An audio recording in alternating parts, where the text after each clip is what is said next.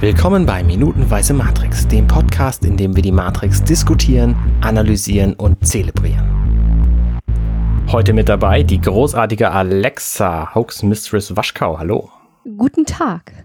Und außerdem dabei ihr Gatte Alexander Hoaxmaster Waschkau. Schönen guten Abend. Hi. TGIF. Thank God it's Friday.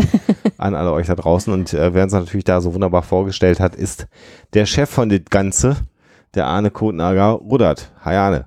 Schönen guten Abend. Wir besprechen heute die 45. Minute des Films Matrix.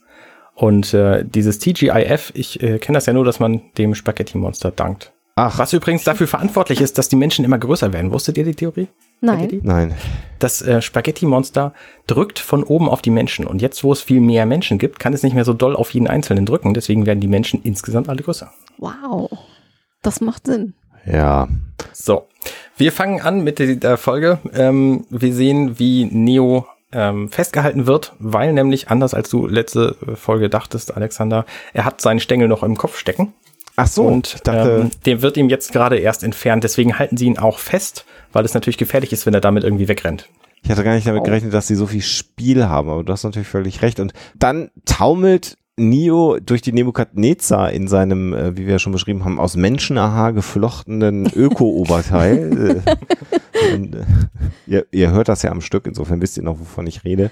Und ähm, äh, sein Zustand wird jetzt durch eine unscharfe Kamera äh, simuliert ähm, oder der Fokus-Puller, Ja, das, auch, ja, das haben wir ja schon durch Schlinge gelernt, äh, hat seine Arbeit nicht gemacht, aber vermutlich wird es Absicht sein, weil ihm jetzt so ein bisschen schwindelig ist und er natürlich nicht akzeptieren möchte, äh, in Anlehnung an das, was wir natürlich zum Ende der letzten Folge gestern gesagt haben, äh, dass er gerade die Realität gesehen hat. Genau und er sagt jetzt immer, ich glaube es nicht, bleib weg von mir, fasst mich nicht an. Genau. Das Schlafschaf wurde aufgeweckt und kann es jetzt nicht fassen. Das Ja. ist fast so ein bisschen wie Geburtenschock Nummer zwei, ne? Also Ja. erst aus dem Pott rausgeholt, Schock Ja, Nummer genau. eins und jetzt nochmal Richtig. Ganze. Ja, also das ist schon jetzt äh, nicht so nicht so angenehm.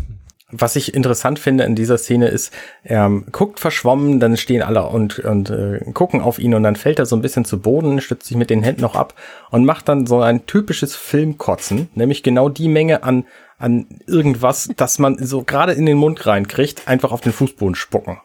Vor allen Dingen mit diesem schönen Kommentar nochmal, he's gonna pop.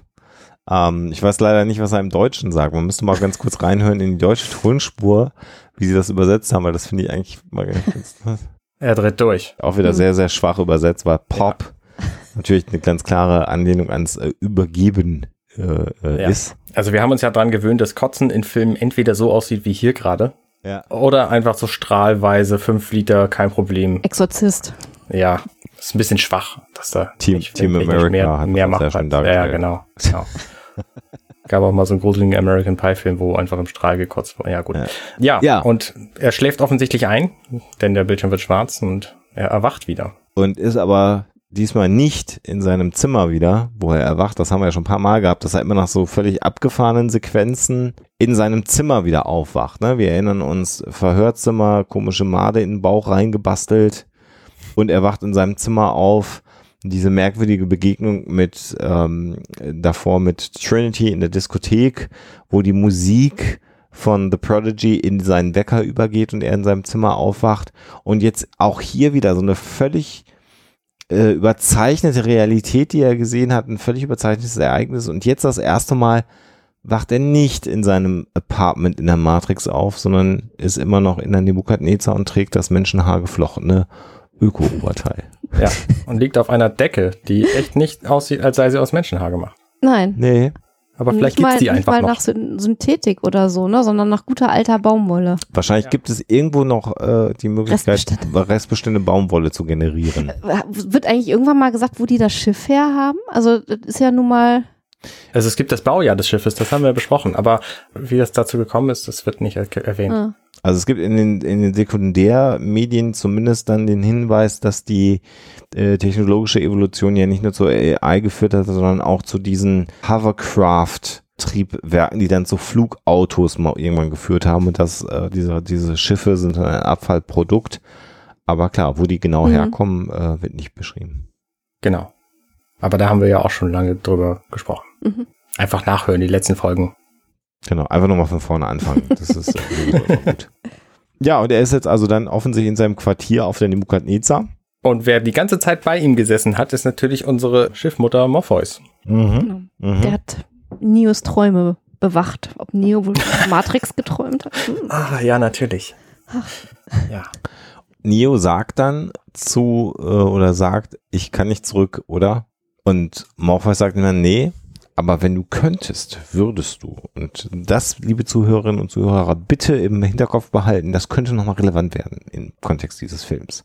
Ich will jetzt nicht spoilern, weil wir haben ja noch nie gespoilert hier. Nein, nein, nein, nein. Ne, aber Das ist ja aber auch die interessanteste aller Eben. Fragen im Grunde, ähm, Ja. die wir hier gerne auch an dieser Stelle schon, schon besprechen können. Er sieht ja jetzt, dass die Realität nicht so geil ist wie das, was er als Realität Ja. kannte. ja, Jedenfalls nicht, was den, was den Luxus angeht. Es hat natürlich den Vorteil, dass er jetzt das Gefühl hat, alles zu kennen und die Wahrheit zu kennen vor allem. ja, Und ich, also sein Leben war jetzt auch nicht super geil, als er in der Matrix war. Aber es stellt sich natürlich auch für ihn jetzt die Frage, würdest du denn zurück wollen? Und das ist eine Frage, auch mit der bin ich natürlich aus dem Kino rausgegangen. Wenn ich wissen würde, dass ich irgendwo eine Batterie bin, die in so einem, in so einem Bienenstock rumliegt, würde ich dann wissen wollen, dass es so ist oder lieber nicht. Das Ja. ist des Pudels Kern im Prinzip. Da gibt es bestimmt ganz viele Philosophien, die sich genau mit diesem Thema befassen, die ich alle nicht kenne.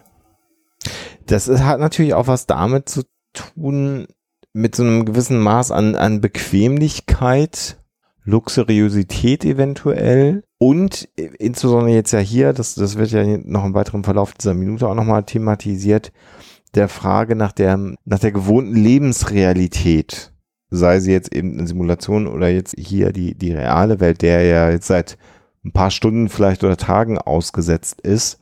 Und das ist natürlich eine, eine ganz spannende Frage. Also wenn das, das könntest du ungefähr vergleichen, als ob du jetzt jemanden von uns in einen komplett anderen kulturellen Kontext, eventuell sogar mit einem anderen technologischen Standard transferierst. Und da kannst du weiterleben. Ist gar keine Frage. Aber die Frage ist, ob du da Bock drauf hast oder ob du dann lieber wieder in unseren hochtechnologisierten äh, Standard zurück wollen würdest. Auch wenn es vielleicht nicht so naturverbunden ist oder sonst irgendwas in der Richtung. Also das ist eine, eine, eine ganz spannende Frage, weil du das einfach gewohnt bist. Umgedreht jemand, der da lebt, wo wir dann in meinem Bild hinversetzt würden, der, der kennt unter Umständen auch nur seinen Lebenskontext und würde gar nicht mit einer technologisierten Welt äh, klarkommen. Ich will jetzt nicht den, den, den, den romantischen Wilden hier zitieren, bitte nicht falsch verstehen. Ich Mhm. versuche hier nur so gerade so ein, so, ein, so ein Bild zu zeichnen, das natürlich immer das, wo man aufwächst, einem völlig vertraut ist. Kinder, die von ihren Eltern missbraucht werden, brauchen sehr lange zu realisieren, dass das nicht die gängige Lebensrealität aller Kinder auf dieser Welt ist, weil sie es eben nicht anders kennen. Das führen sich viele Menschen nicht vor Augen, dass das so ist. Man kann erst erkennen, dass es Unterschiede gibt, wenn man sie erlebt hat in, in der Lebensrealität. Mhm. Zumal sie ihm hier aber natürlich im Film äh, die Entscheidung selbst überlassen haben. Ne? Also er Ja. ist ja wirklich aktiv gefragt worden, willst du, willst du nicht. Wobei, da merkt man natürlich auch wieder so den Unterschied zwischen sich vorstellen, wie das denn sein könnte, wenn er die Wahrheit erfährt und dann tatsächlich so durchmachen. Ne? Also er hat ja erst hinterher äh, tatsächlich mit den Auswirkungen seiner Entscheidung zu tun gehabt. Und jetzt ist natürlich die Frage, war das richtig oder falsch für ihn? Und er hadert dann eigentlich wahrscheinlich eher mit seiner eigenen Entscheidung in dem Augenblick.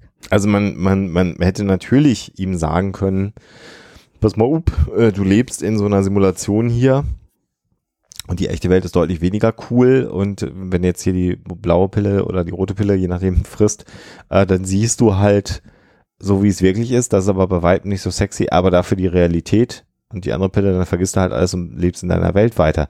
Genau das wird, passiert ja nicht, sondern äh, das ist schon ein bisschen perfide, weil Morpheus ja ihn im Unklaren lässt. Also wir haben ja in dieser Pillensequenz ewig und drei Tage darüber gesprochen, dass wir halt immer noch nicht wissen, was die Matrix ist und in der Ja. rote-blaue Pille-Szene ja das auch nicht wirklich beschrieben wird, was eigentlich passieren wird. Und das schon auch ein bisschen perfide. Mhm, also genau. natürlich äh, ist das dem Umstand geschuldet, dass Morpheus ja überzeugt davon ist, dass Neo der Auserwählte ist, den er unbedingt aus der Matrix erretten muss. Und er hat ihn da manipuliert, wobei wir ja nicht wirklich wissen, wie sonst Leute aus der Matrix extrahiert werden. Das erfahren wir ja hier in, in diesem Film nicht so wirklich konkret. Nee, aber wir erfahren gleich äh, später noch was über den Zeitpunkt. Ne? Richtig. Das wir dann, aber ähm, was ich auch äh, interessant finde, ist die Frage, wo war er wirklich frei? Also er war ja in der Matrix in seinem Leben, hatten wir ja schon gesagt. Äh, also er war nicht ein Mensch, der eine hohe Selbstwirksamkeit hatte, deswegen wahrscheinlich auch anfällig für Verschwörungstheorien und irgendwelche Verdachtsmomente und Dinge, die ihm irgendwie merkwürdig vorkamen. Ähm, aber ist er denn jetzt in der realen Welt tatsächlich vollkommen eigenständig und frei, weil natürlich ist er auch da Teil einer Mannschaft da auf diesem Schiff. Er ist da sowieso neu, wenn auch mit einer Sonderstellung, aber er muss sich da gewissen Regeln unterwerfen. Also es ist halt die Frage, ne? War das Leben in der Matrix total scheiße oder ist es äh, jetzt vielleicht auch nicht so ganz das Gelbe vom Ei? Mhm. Man weiß es nicht. Mhm. Was ich interessant finde, ist hier in diesem Moment, wo Morpheus ihn fragt, ähm, also Neo fragt ja selber, kann ich zurück? Und Morpheus sagt nein. Das ist nach der, der Heldenreise von, von Christopher mhm. Vogler genau einer der, der wichtigen Punkte in dieser Reise. Also mhm. der Christopher Vogler hatte die, die genau, ähm, Odyssee des Drehbuchschreibers geschrieben. Und der, da sagt er im Grunde genau, nach welchen Punkten man sich beim Drehbuchschreiben zu halten hat, an, an welche Punkte, damit es ein guter Film wird. Und einer davon ist eben, dass der Held eine Schwelle überschreitet, mhm. nach der es einfach kein Zurück mehr gibt. Und das ist halt in diesem Film jetzt schon das vierte Mal oder so erzählt worden, dass diese Pille und alles danach jetzt eben dieser Moment war. Und es passiert halt relativ selten in dem Film, dass es so explizit gesagt wird wie hier.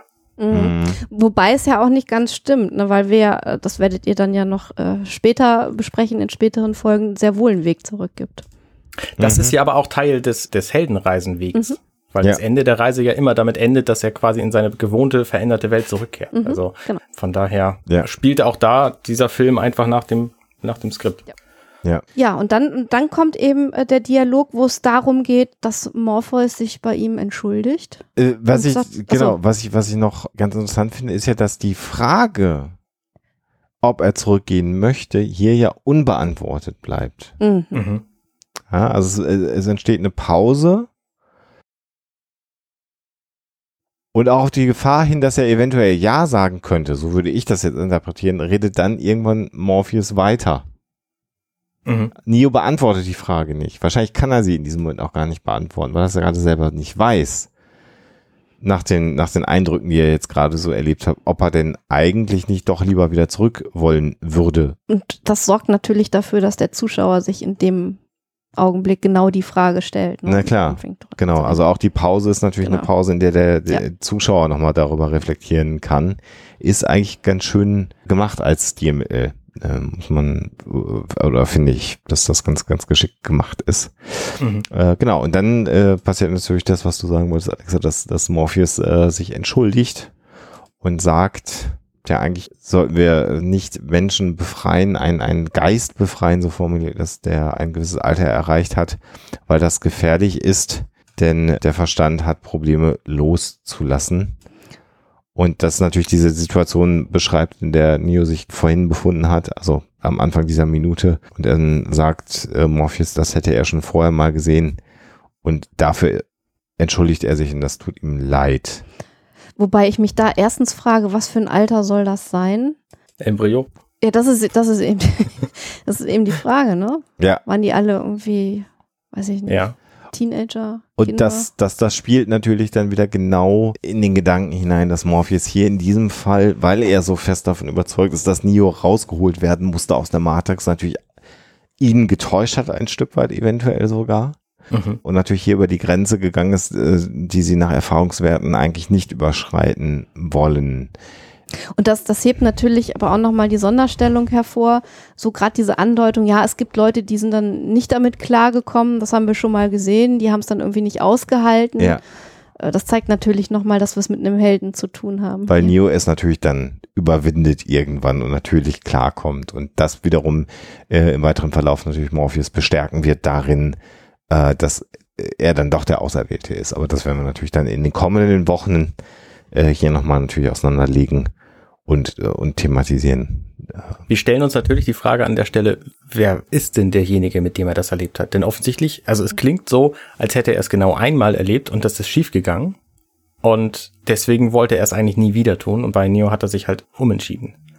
Und die logische Antwort auf diese Frage ist natürlich, dass es Sci-Fi ist. Mhm. Aber wir wissen es nicht. Das wird auch, glaube ich, nicht gesagt. Ja. Nee, nee, nee. Kann natürlich sein, dass das so ist. Und in Wirklichkeit erfahren wir auch äh, in dieser Minute gar nicht viel mehr über den Film. Nee, das haben wir Wir, abgearbeitet. wir haben einen Helden in der Krise. genau. Wir hatten, Genau. wir hatten einen wunderbaren Gast, wollte ich sagen, bei unserem Podcast. War, das, da war, ich war gerade schon dabei, das abzubinden etwas, aber Alexa wollte noch ein bisschen inhaltlich dabei sein. Und, und die Frage natürlich jetzt, äh, Alexa, äh, nachdem dein, dein wunderbarer Gastauftritt hier vorbei ist, gibt's noch was, was du loswerden willst im Hinblick auf die Matrix? Ich bin sehr, sehr gespannt auf die kommenden Folgen. Bin sehr, sehr gespannt äh, auf eure weiteren Gäste. Ich bin äh, sehr glücklich dabei gewesen sein zu dürfen. Es hat sehr, sehr großen Spaß gemacht. Genau.